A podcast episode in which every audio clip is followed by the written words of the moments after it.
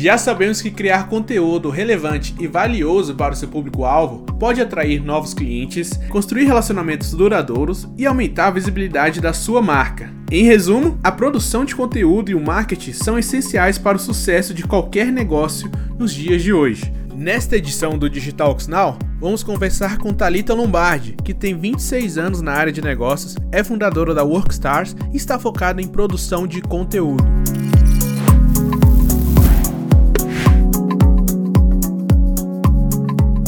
Aqui agora do meu lado, uma das grandes parceiras do Digitalks de longa data. Long... Nossa, muito longuíssima. longuíssima, porque, longíssima, ó, tudo de longe. Mas, mas, eu vou dizer uma coisa, só chega nessa distância quem tem bom conteúdo e quem Sim. tem algo relevante para levar. Thalita Lombardi, parceiraça. Oi, Thalita, obrigado. Oi, querido, obrigado pelo convite. Estou honrada de ser uma das primeiras a participar desse quadro.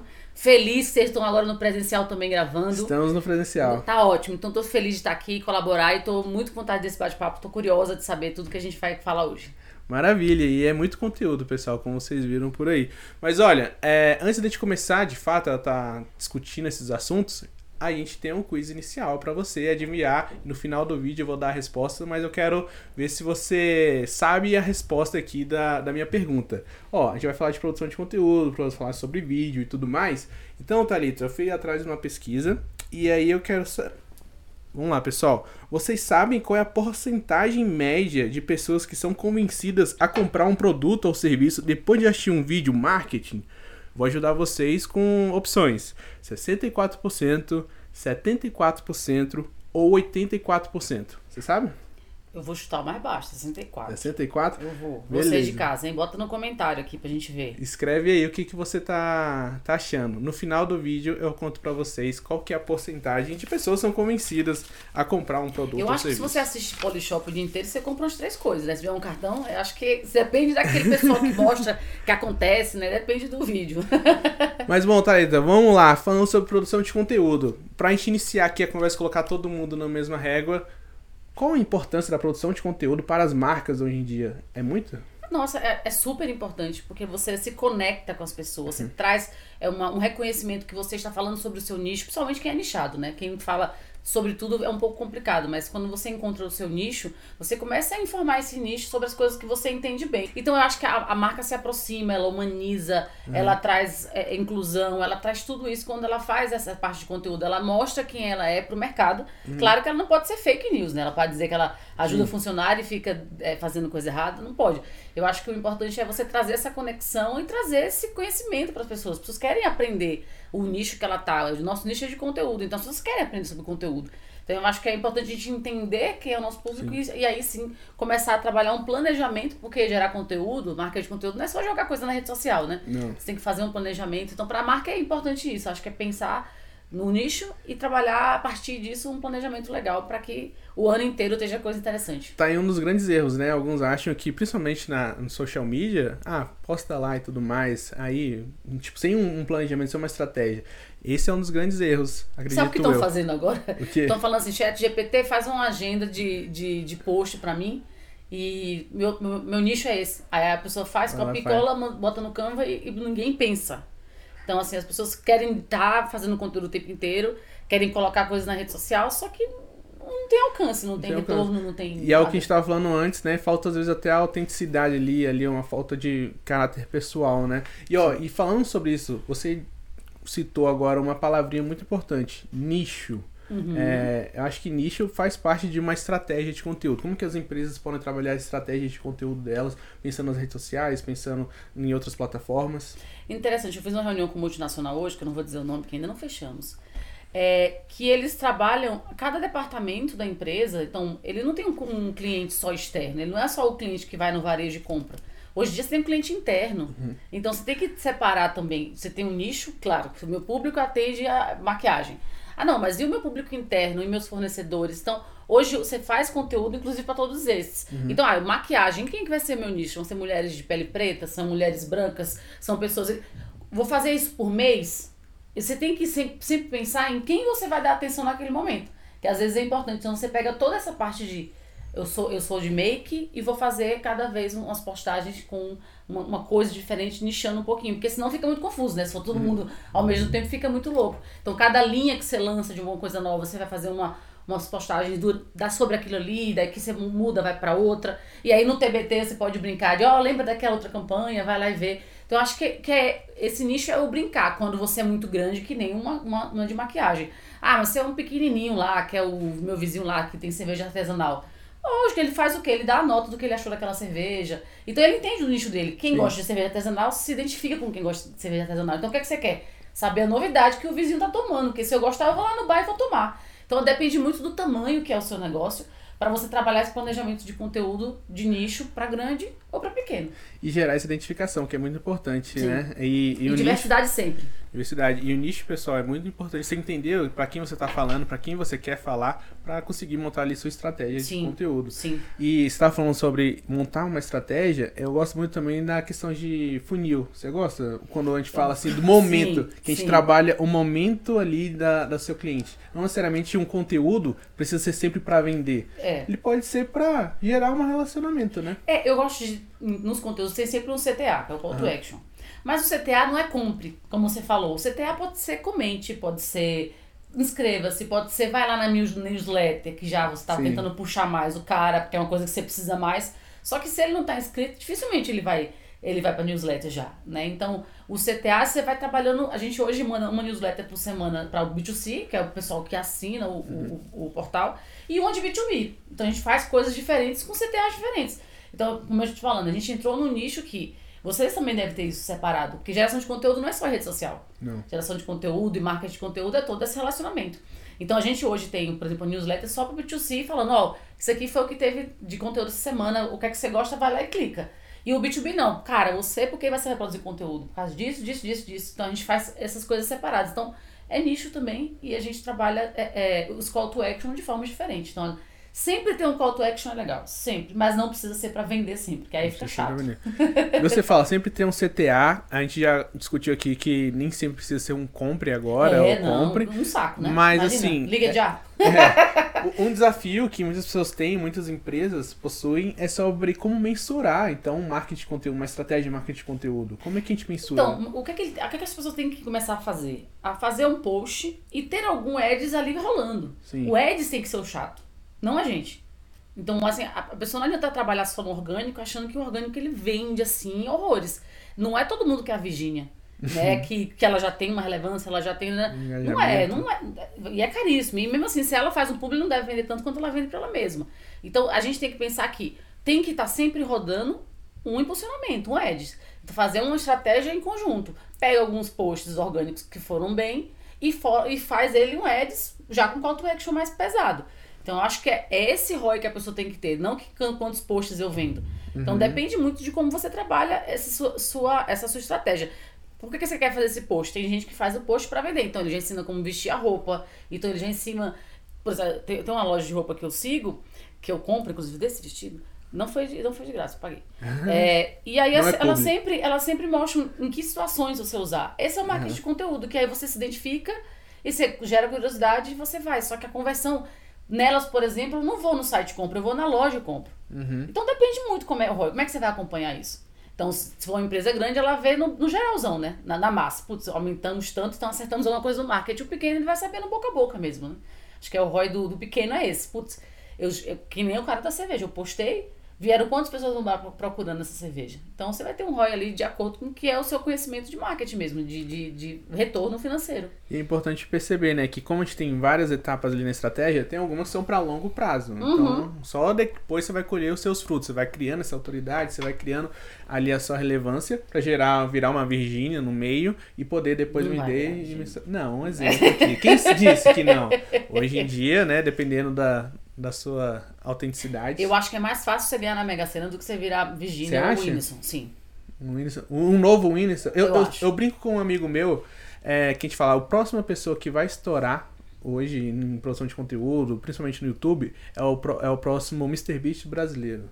Será que é difícil? Eu acho assim, se você pensar que tem um ganhador da Mega Sena, dois por semana, Você não tem dois influenciadores como o Whindersson por semana aparecendo. Então é mais fácil ganhar na Mega Sena. Então joguem na Mega Sena, só na, na dúvida. Mas eu acho que o tamanho não é a coisa mais importante, não é a coisa mais relevante. Você tem. Um, se você tem um nicho que tem. Ah, seu, seu, seu market share ali é de um milhão de pessoas. Se você atinge 1%, 2%, olha só que beleza. Então é que nem o nicho é isso, meu market share qual é, e desse market share quanto eu quero alcançar, e aí eu vou converter pra quanto. A gente não vai converter por 100%. Tem muita gente que se ilude nesse negócio. Ah, eu quero pegar 100% do market share. E não é, sempre vai ter alguém querendo puxar seu, seu tapete. Aí você tem as big techs, que aí você também não se compara no, no começo de vida, né, de, de história, tirando o chat GPT, que quebrou todas as barreiras, que Quebrou conseguiu tudo. 100 milhões de usuários em três meses. Mas é totalmente disruptivo, Mas né? é isso, mas se você pega. Quando foi a última vez que isso aconteceu? TikTok. Então, assim, a gente tem até um, um vídeo sobre isso, que a gente fala sobre a demora que as empresas demoraram para chegar a 100 milhões de usuários. Mas isso acontece em quantos em quantos anos? Não é? Então a gente tem que pensar no agora. No que eu tenho, nas minhas ferramentas que eu tenho. O que é que é importante de eu fazer? Então, vou trabalhar uma produção de conteúdo. O pequeno, eu sempre falo pro pequeno que assim. Tira segunda-feira para fazer tua, tua, tua produção de conteúdo inteira e deixa o resto agendado pro resto da semana e vai, vai trabalhar tua vida normal, porque você não pode viver de rede social, você tem que continuar abrindo seu bar, limpando, Sim. enchendo as coisas, organizando a situação e já deixar mais ou menos uma ideia de planejamento. Então pegar uma vez por semana, porque hoje em dia é essencial estar presente digitalmente, né? Não só na rede social, mas Google Meu Negócio. Então tem todos os lugares que a pessoa tem que aparecer, o cara fica doido, né? Então se ele pega uma vez por semana ali para olhar digitalmente, digitalmente como ele tá presente, é super interessante. Isso. Bom, pessoal, e agora chegou um momento que eu acho que você é uma das pessoas que mais podem falar funções, é, mais momentos, histórias neste quadro aqui. Digitalks, eu fui, eu tava. E aí, Thalita? Menino, Desde qual, qual Digitalks você participa com a gente? 16, eu acho. 2016. Eu acho que só não participei de um de lá pra cá. Talvez. Então, assim, porque eu não, não morava em São Paulo sempre, né? Entendi. Então eu tinha que vir pra São Paulo. Então tinha que a, a- a data bater. Então 2016, eu acho. 2016, pelo menos umas sete edições aí. É, por ano, fora os outros eventos. Loura, já fiquei. Tudo já Já aconteceu. tem a Thalita de várias formas. E aí, Thalita, eu queria que você relembrasse o momento do Digitalks. É, talvez o, o, a sua última participação, que foi no Digitalks Expo 2022, vocês fizeram um super quadro lá, Sim. é, falando sobre vídeos na vertical e até gravaram lá na hora, né? Como é que foi a experiência? Na verdade, eu, eu acho que a gente também pode dar palco hoje em dia pra quem faz parte. Uhum. Que nem você hoje tá com super palco no digital, que eu fico super feliz da Maria e do Flávio colocarem você à frente disso que você é o cara. Obrigado. E porque assim, é quem faz acontecer. Então, o que é que, por que eu levei as meninas pro palco? Porque elas, elas que fazem acontecer junto comigo. Eu não, eu não consigo fazer sozinha. O Flávio não consegue mais fazer sozinho. Então, cada vez mais a gente tem que dar voz pra quem tá junto da gente. Então, foi quando eu falei, gente, eu vou colocar vocês no palco. E aí eu peguei as três meninas, felizmente a Sheila não tá mais com a gente, mas a, a, a Karen e a Andressa tá. E a gente se preparou, a gente ensaiou, e eu nunca ensaiei, porque eu sou muito desenrolada. Eu, não, eu pego um negócio fácil, mas eu queria que elas não errassem, elas não gaguejassem, elas não falassem errado. Porque existe um preconceito de você colocar uma pessoa que não é super famosa. Então a gente foi, nossa, foi no ABC mesmo, a gente cuidou de todos os detalhes, ninguém falou nada errado, graças a Deus. É a gente preparar as pessoas pro palco. Eu acho que foi, pra mim, foi o mais importante, foi essa preparação ela- pro palco. E elas gostaram de estar lá no palco? Cara, assim, demais. Elas, uma saiu tremendo, a outra saiu chorando, eu, cho eu chorando. eu vou mudar a imagem pro editor colocar aqui. Depois Foi, foi, mais. foi, bem, foi bem emocionante, eu acho. Foi um dos mais, porque eu me senti na responsabilidade delas, no palco que você me deu. Então é é uma responsabilidade muito grande. Você falou, vai lá então, confio em você. Então é, é muita responsabilidade. Tinha gente na plateia, assim, super anotando as dicas. Então foi muito intenso. Eu, eu tô velha, tô chorando, então saí de lá já chorando também. Foi. Uou, quando terminou, a gente cacilda, que legal.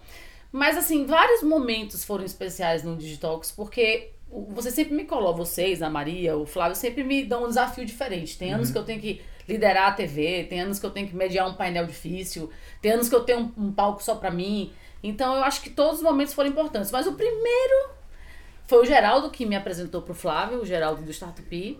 E foi muito legal, porque eu fui falar de, de vendas para startups B2B, porque ninguém falava de vendas antigamente, né? Então, muito menos B2B, porque B2B. o pessoal achava que ia ser viral, que todo mundo ia ser o próximo EasyTax, o próximo não sei o que, que a gente sabe que não é. Tem que ter muita grana para ter uma empresa B2C. Muita. Então, por isso que a gente tanto foca no B2B. Então foi esse momento foi muito especial, super novinha, assim, tipo, entrando no mercado, tinha vindo trabalhar na móvel em São Paulo, então foi, foi demais. Mas assim, todos são Legal. especiais, todos. E as festas, né, gente? A gente festas, adora as as festas. festas. Saudade das festas. A gente adora as festas, tava saudade nesse. Até. a- Não, lembro de outro momento, parou, parou. Ó. O ao vivo do primeiro ano de pandemia. Ah, eu me verdade. gravei, eu não consigo assistir. Você era mestre cerimônias lá, eu fui né? mestre, mas assim, eu gravo há sei lá quantos anos. Eu fiquei nervosa, que eu não me lembro de ter ficado nervosa desse jeito. Na hora que falou gravando, não, estamos ao vivo. Podia não ser que não tinha ninguém na sala, não sei. Mas eu fiquei mal, que eu não consigo assistir a gravação que eu fiz. Eu deixei o meu celular gravando aqui embaixo, porque eu fiz o making off, e eu não consigo assistir, porque eu fico nervosa de ver. Engraçado. Não, mas esse foi aquele não que foi te aquele gravou. momento mais gostoso, mas foi o mais difícil. Mas foi na edição que a gente gravou no Teatro Vivo, né? Não, o Teatro Vivo foi ótimo. Já tava, tava Já tava o quê? Ah, então foi antes, lá Foi no lá Hub. na- no Hub. Ah, que, ali ali. ninguém sabia direito como é que ia ser o, o virtual. A gente tava com quatro palcos simultâneos ali, é, só no online. Quase foi um morri. desafio. Quase Mas foi bem morri. legal. Foi, quase morri. O do, do teatro já tava. Teatro já Falei tava- até inglês, tava ótimo. Foi mesmo, Ó, Thalita, e agora chegamos na sua praia. Ai, vamos. Vamos falar sobre vídeos nas- no formato horizontal e vertical. Então, é, para começar aqui, Thalita, qual a diferença para você? Explica aqui para quem ainda não sabe a diferença quando se fala vídeo na horizontal, vídeo na vertical. É, simplesmente a forma que que, você assiste o vídeo, né? Você vai assistir o vídeo com o celular deitado, você vai assistir o vídeo no computador, ou você prefere assistir o vídeo na vertical com o celular pra cima. Então, o, o TikTok explodiu e trouxe muito essa história de ah, vamos todo mundo consumir conteúdo na vertical. Só que o IGTV tinha tentado antes já e não tinha bombado, Não tinha. né? Não tinha. Porque o conceito do IGTV era horas, ninguém aguenta assistir horas na vertical. Não tem condições. Então, os vídeos verticais, eles são aqueles vídeos que são mais rápidos, objetivos, que você entrega conteúdo também, mas de forma muito sucinta. O conteúdo na horizontal te permite explicar melhor as coisas. Te permite, em vez de você falar cinco marcas de tênis que eu mais gosto. Então, as cinco marcas eu gosto porque esse, aí você dá mais detalhe.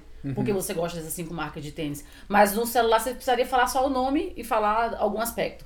Então, essa é a grande diferença. Você aprofundar na história com esse teu com esse teu usuário, com esse teu inscrito futuro cliente, de que você na vertical você consegue entretê-lo e dar um pouquinho de informação, mas que ao mesmo tempo ele pode escolher assistir alguma coisa ali na horizontal com mais profundidade. Muito no alcance e retenção, né? Ele um primeiro você vai atingir ali, principalmente usando essas plataformas que levam para mais pessoas, e o outro você vai se Mas o aprofundar. Shorts né? tá entregando também.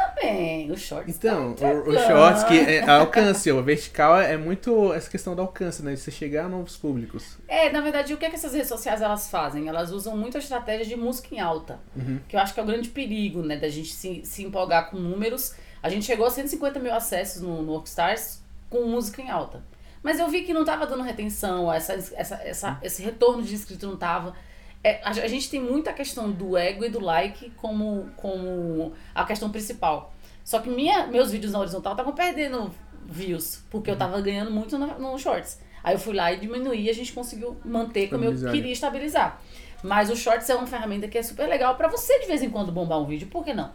E Né? você tá falando dos shorts para vocês verem como que tá a importância disso. YouTube, que é uma das maiores plataformas de vídeo hoje atualmente, é, para você monetizar no YouTube, você precisa também atingir uma, um limite ali no shorts, um, um número é, tanto para você poder ter um canal elegível para monetizar e ser e crescer no YouTube. Depende, hoje eles têm alguns, alguns formatos de monetização.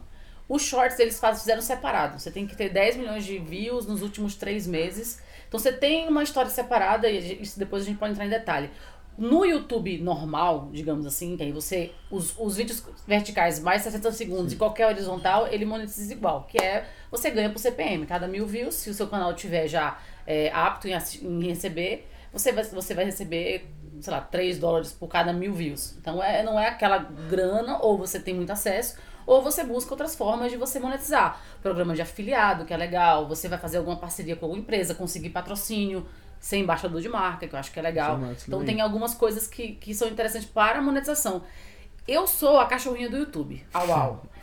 Porque hoje, assim, eu me encontro muito lá. É a única rede social que não tá cobrando pro criador de, de, de conteúdo, que agora estão cobrando, né? Tipo, pra ter o selinho agora, você tem que É. pagar, né? E não é que você tem que pagar 10 contos, 5 reais, né? Um real, 99 centavos. Você tem que pagar uma fortuna.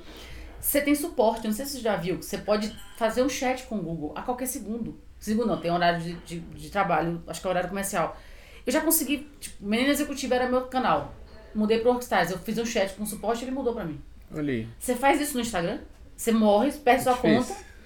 Então, eles estão se renovando, a plataforma antiga, o algoritmo muito confuso ainda, a gente tenta entendê-lo, mas eu vejo que tem uma história de comunidade lá dentro. Ele tem um live together agora, que é você entrar em live como é no Instagram. Então, é uma, pra mim, é a plataforma mais completa e mais e que mais tenta te ensinar. Que ele tem Legal. uma parte de criadores, ele tem uma- um boletim mensal, então é, uma- é realmente, realmente uma, uma rede muito completa, né? E questionando agora, né, falando sobre qual estratégia, se eu quero mais na horizontal ou na vertical, você disse. Acho Uhum. que depende muito, talvez, do comportamento, né, e de quem você quer atingir. Eu faço, eu faço um- um- uma tarefa de casa pra mim, nossos clientes, que a gente também tem uma produtora de vídeo, a gente faz sempre o da horizontal e faz cortes na vertical dessa horizontal. Uma boa. Porque eu faço o quê? Primeiro o o horizontal vai para uma edição mais robusta. A pessoa vai limpar o vídeo, vai melhorar o áudio, vai colocar música, vai colocar alguma transição. Com isso já limpo, eu consigo subir no shorts mais fácil. Só que o YouTube, quando você baixa o vídeo agora, ele bota o nome shorts do lado, que ele sabe que você vai cortar. Enfim, são coisas que acontecem. Mas então você pega ali 10 segundos, 15 segundos de uma coisa legal, de uma coisa engraçada. Eu fiz um vídeo pra Ituran que eu botei assim: sabe qual é o carro mais caro do mundo? É o Rolls Royce Bates, que ele custa 174 milhões de dólares. Aí eu continuo falando, só que o shorts foi isso. Deu mil views. É, viu? Sem música em alta. Então, porque eu só eu entreguei. Eu falei a solução. Quer assistir completo? Assiste lá. Então, o vídeo inteiro tá lá, o vídeo horizontal tá lá e o shorts tá lá. Então, Sim, é, é você juntar Ó. os dois mundos. E eu vou aproveitar você aqui agora, já que a gente tá falando tanto de shorts, vídeo, fazer um vídeo na, na horizontal e depois recortar, vou aproveitar esse gancho aqui e propor pra você um desafio. Ai, meu Deus. Vai, Ó, vai olha naquela, olha naquela câmera ali, onde tá focado em você, e pensa assim, se a gente fosse gravar agora um shorts, um vídeo assim, curto, na vertical, pra viralizar, como é que seria? Dá um exemplo aí agora pro nosso público ver. Não sei. Fala aí da produção de conteúdo. Cara, eu acho que assim, quando você tá em algum lugar como esse, é uma ótima oportunidade de você fazer um making off. Eu acho que eu- o que eu, que faria era pegar o Dudu e a gente faria uns tours aqui pra gente fazer. E sim, fazer uma colagem, deixar ele mais rápido. Eu gosto de deixar ele mais rápido pra ter aquele. Aquela vozinha e botar uma música em alta. Sempre funciona. E é sempre muito legal ver os bastidores das coisas acontecendo. Perfeito. E Eu não pessoal, fiquei olhando só lá pra frente. E ó, pra gente fechar essa parte aqui de vídeo, de falando sobre produção de conteúdo vertical e horizontal, qual tendência você observa pro ano de 2023 e pros demais anos? Todo mundo vai ter os dois conteúdos. Todo mundo. Tipo assim, todo. Spotify já lançou os vídeos horizontais. Sim. né? Smart TV não para de crescer de, de vendas, né? Então você vê muito streaming lançando. Então é é errado você tentar focar no planejamento do seu, dos, dos seus vídeos só na vertical ou só na horizontal. É preciso atender os dois públicos. Se não tem grana, faz o horizontal e dá um jeito de cortar na vertical. Tem CapCut que é de graça, tem tanta aplicação que Eu adoro você... CapCut. Você usa? Muito bom. Então você tem muita aplicação hoje em dia que você consegue. E lógico, assim, a gente erra muito, sobe muito conteúdo ruim na internet. Não é a coisa mais importante do mundo você fazer uma coisa mega profissional, mas procura um técnico pra te ajudar pra fazer o primeiro, primeiro, né, o primeiro, como é, não é o primeiro corte, mas umas primeiras produções, aprende a fazer um curso na internet. Uhum. Não começa a fazer de todo jeito, porque depois fica feio e aí você, de repente, o cara não vai, nossa, que vídeo tosco, eu não quero ver depois. Tem tanta ferramenta hoje em dia que você pode sim aprender e produzir. Aprender em, tem, ve- teve muito vídeo nosso que a gente tirou do ar. Porque não tá hoje no nosso critério mais, claro que a gente aprendeu na prática. Sim. Mas foi na prática. E não foi na insistência e não aprendendo. Porque eu vejo Isso- muita isso- gente gerando conteúdo. E aí é é ruim tem dois anos. Você fala assim, não acredito. São amigos, você não pode bloquear. você tem que fazer o quê, né? Fogo. Isso muda um pouco uma corrente, né? Que o pessoal falava só testa e vai, joga e tal. Isso é coisa de startup, de de startup que já não é mais assim. Já não é mais Já assim. não é. Não é mais como queimar o caixa da empresa. Cara, se prepara. Claro que você vai testar com você mesmo, mas eu não gosto mais daquele, das pessoas que têm a condição e têm grana e fazem um negócio muito feio. Putz, Uhum. o que é que custa ter uma, uma- tentar dar uma melhorada? O que é que custa fazer com parceiros, fazer comigo, Legal. fazer com você? Porque a gente tem um pouco mais de experiência e a gente cada gasta muito ajudar, tempo né? e dinheiro. é. É A gente verdade. gasta muito tempo e dinheiro, e principalmente quando a empresa é pequena, o CEO tem super pouco tempo. E a imagem dele que é mais importante para vincular nessas coisas. Aluga um estúdio, aluga um técnico um dia, não é uma coisa mais cara do mundo. Tem muita gente que também está começando que está aprendendo. Então eu acho que Que seria uma, uma dica final, é tipo, não precisa fazer só. Uhum. Faz, tem tutorial barato na internet, tem de graça. Tem o Boost, Bu- ele deve conhecer. É o Brainstorm Academy, eu deixo aqui essa, essa dica, que todo mundo que eu conheço já fez os cursos de lá e tem gratuito, então é legal pra galera que tá começando a aprender um pouquinho, fazer uma coisa de qualidade. Senão, vai ser mais um que você vai passar. tô falando de empresas, tá? Eu não tô Empresas. falando de pessoa física, tô falando de empresas. De marcas. É, marcas. Olha, Marcas. Thalita, a gente já tá indo pra parte final da nossa conversa. Passou rápido. Mas, assim, a parte final é bem legal também, porque é aquele momento onde você pode dar dicas aqui pro nosso público. Pra ele se inspirar, pra ele aproveitar o momento. E, assim, é... em um tweet, cada resposta. Um tweet ótimo, Um mas tweet o tweet ficou grande, tem sutil. 300 caracteres agora. Ó, dicas do Digital Now, agora o nosso quadro. E você tem alguma série, um livro, uma música ou um filme pra indicar aqui pro nosso público? A gente tava falando isso antes. Eu vou mandar e vai aparecer aqui o nome da série. É uma série que fala sobre pets celebridades lá nos Estados Unidos. Que uma mulher nichou nisso, nicho de novo, que ela só agencia é, animais famosos ou animais que têm a possibilidade de ficar famosos. Só que eles não se, se pegam na edição uma coisa muito complexa. Você vê que é uma. Claro que tem, as partes externas são bem mais difíceis de fazer e tal. Mas elas gravam com chroma key. Então, pra mim, a gente sempre tem muito preconceito com chroma key, que cinema de Hollywood usa e tal. E a aplicação que elas fazem é simples, divertida, é uma edição direta, tem uns memezinhos e não deixa de ser sério, porque são milhões de dólares que elas estão falando. Elas não estão falando de um, de um mercado que, que não circula dinheiro. É, e elas botam isso na, na história. Ah, ok, é engraçadinho, mas ó, movimenta tanto. Então, no Então meu eu acho pet, que, que é mundo pet movimenta, né? o mundo pet tá crescendo muito. É, então eu, eu gosto de assistir essas coisas dentro de plataformas mais sérias que se diziam que não iriam colocar esse tipo de conteúdo. E aí você começa a colocar e não tem que ser necessariamente um, um, um- um stand-up comedy, mas é um negócio legal, eu passei de um Twitter. Legal. Uma, Pets alguma coisa. Uma pessoa que inspira. Eu conheci recentemente uma pessoa, chama Gabi Augusto, não sei se você conhece. Ainda não. Ela tem uma empresa de diversidade dentro das empresas, a Gabi Augusto. Ela é incrível. E a gente se conheceu que ela foi dar uma entrevista lá na empresa e a gente acabou fazendo trabalho juntos. Ela tem empresa chamada Transcendemos. Quem quiser fazer uma consultoria, jornada de diversidade e inclusão, Legal. Gabi Augusto, ela é top voice do LinkedIn, ela é Forbes, ela é, ela é tudo. Anotem um nome aí. Gabi Augusto. E pra gente fechar, uma palavra que poderia ser tatuada. Agora eu choro. Job. Por que será? Por que, Job? É porque eu amo trabalhar. e amo meu cachorro que chama Job. Oh, botou o nome do cachorro de Job. Foi meu marido. Conhece tanta mulher dele que ele botou Job. Job. Deve ser legal se chamando Job. Chama o Job, chama o Job. Vem, o Job vem. Job vem. O Job- quando você Ai, chama, o Job vem. Amém. Vamos ver sempre. Bom, eu vou dar a resposta aqui do quiz final. Ai, Jesus, fala. E aí, e aí você depois pode se despedir, dar o seu recado final, Uhum. tudo bem? Mas ó, a resposta do quiz, pessoal. Pra quem não lembra a pergunta, era pra saber a porcentagem, né, de quantas pessoas, é, a conversão de- das pessoas em um vídeo marketing.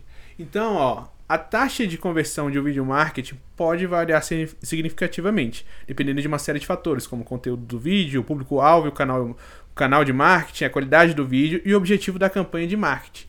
No entanto, pessoal, de acordo com o estudo da Weasel, 84% das pessoas foram convencidas a comprar um produto ou serviço depois de assistir um vídeo. Então, a pesquisa aponta também que a maioria das pessoas prefere vídeos a textos sobre produtos e serviços. Então, pessoal, o Sim. vídeo converte, converte bastante, de acordo com várias pesquisas que a gente viu por aqui. Eu acho que é Eds, viu? Porque tudo que é Eds me converte. Olha aí. Do cachorro. De Então, Thalita, cachorro. algum recado final pra encerrar? Gente, quero convidar vocês a entrar no workstars.com.br. Nós somos um portal de conteúdo. A gente faz textos assim todos os dias ensinando vocês diversas coisas de produção, de redes sociais, de tudo que vocês imaginarem. A gente também tem uma parte de produtora de vídeos focada aí no pessoal de B2B para traduzir um pouco mais o mundo de corporativo para não ficar tão engessado e a gente poder trazer um conteúdo legal para o público final. Então, tem lá o estúdio Workstars, a gente tem o Workstars Academy. Então, a gente tem bastante coisa. Entra lá no workstars.com.br que vocês vão ver. Pra encerrar, eu sempre brindo com a palavra tatuada, então, jobs. Ah, job. Job. É job, é o job. O job, pessoal. Até a próxima.